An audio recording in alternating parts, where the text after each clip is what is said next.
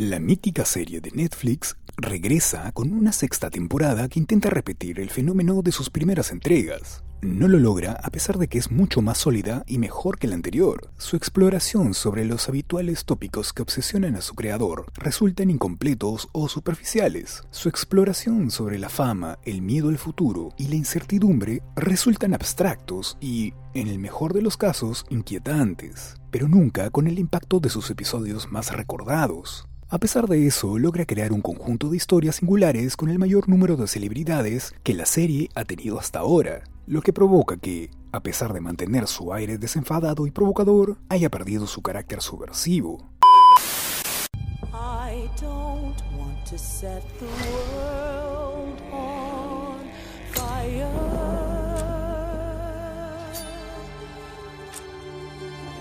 I just want to start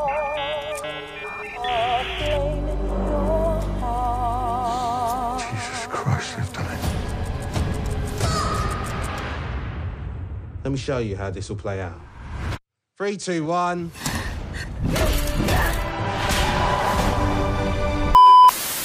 Los nuevos episodios de la sexta temporada exploran temas que resultan escalofriantes al ser analizados por medio de su burlona osadía. La violencia de la invasión a la privacidad, la percepción del futuro como inevitable o la noción de lo sobrenatural en un entorno que desdeña cualquier anomalía. Black Mirror regresa sobre sus temas favoritos, pero a la vez profundiza en los horrores en su subtexto, a través de una cultura de masas que se fragmenta en su obsesión por el otro y la sensación de los desastres inminentes. Joan Awful, el primer episodio de la sexta temporada, muestra el interés de la producción en la exploración del mal contemporáneo, lo cual, por supuesto, le permite al guion de Charlie Brooker profundizar en sus obsesiones favoritas. El segundo episodio, Lock Henry, dirigido por Sam Miller, entrecruza el concepto de la documentación del presente con la comprensión del pasado. A pesar de tener un argumento menos atrayente que el primero, apunta en la misma dirección, hacia la necesidad de deconstruir la realidad y hacerla un fenómeno comprensible. La tercera narración de esta temporada, titulada Beyond the Sea, llega a los terrenos conocidos de la tecnología y las preguntas éticas sobre su uso. Los personajes de Aaron Paul, Josh Hartnett y Kate Mara profundizan en la idea de la existencia a partir de la concepción de las posibilidades de la realidad. Aún así, este capítulo falla con un final que desmerece los esfuerzos narrativos del argumento.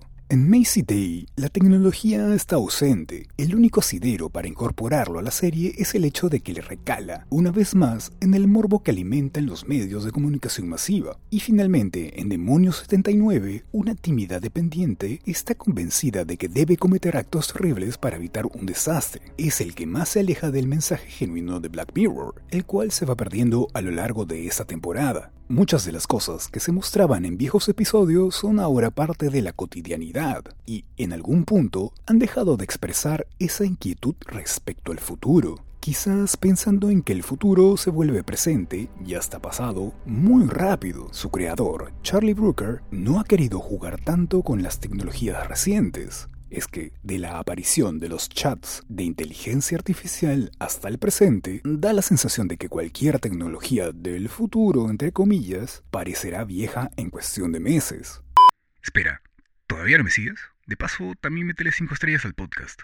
Sigo.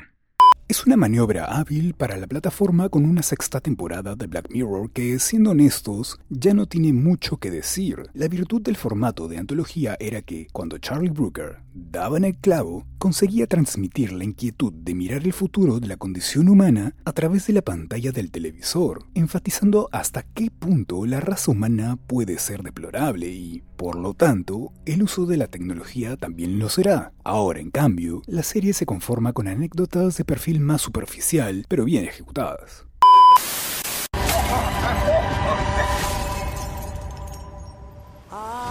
What the fuck is this? How the fuck is this?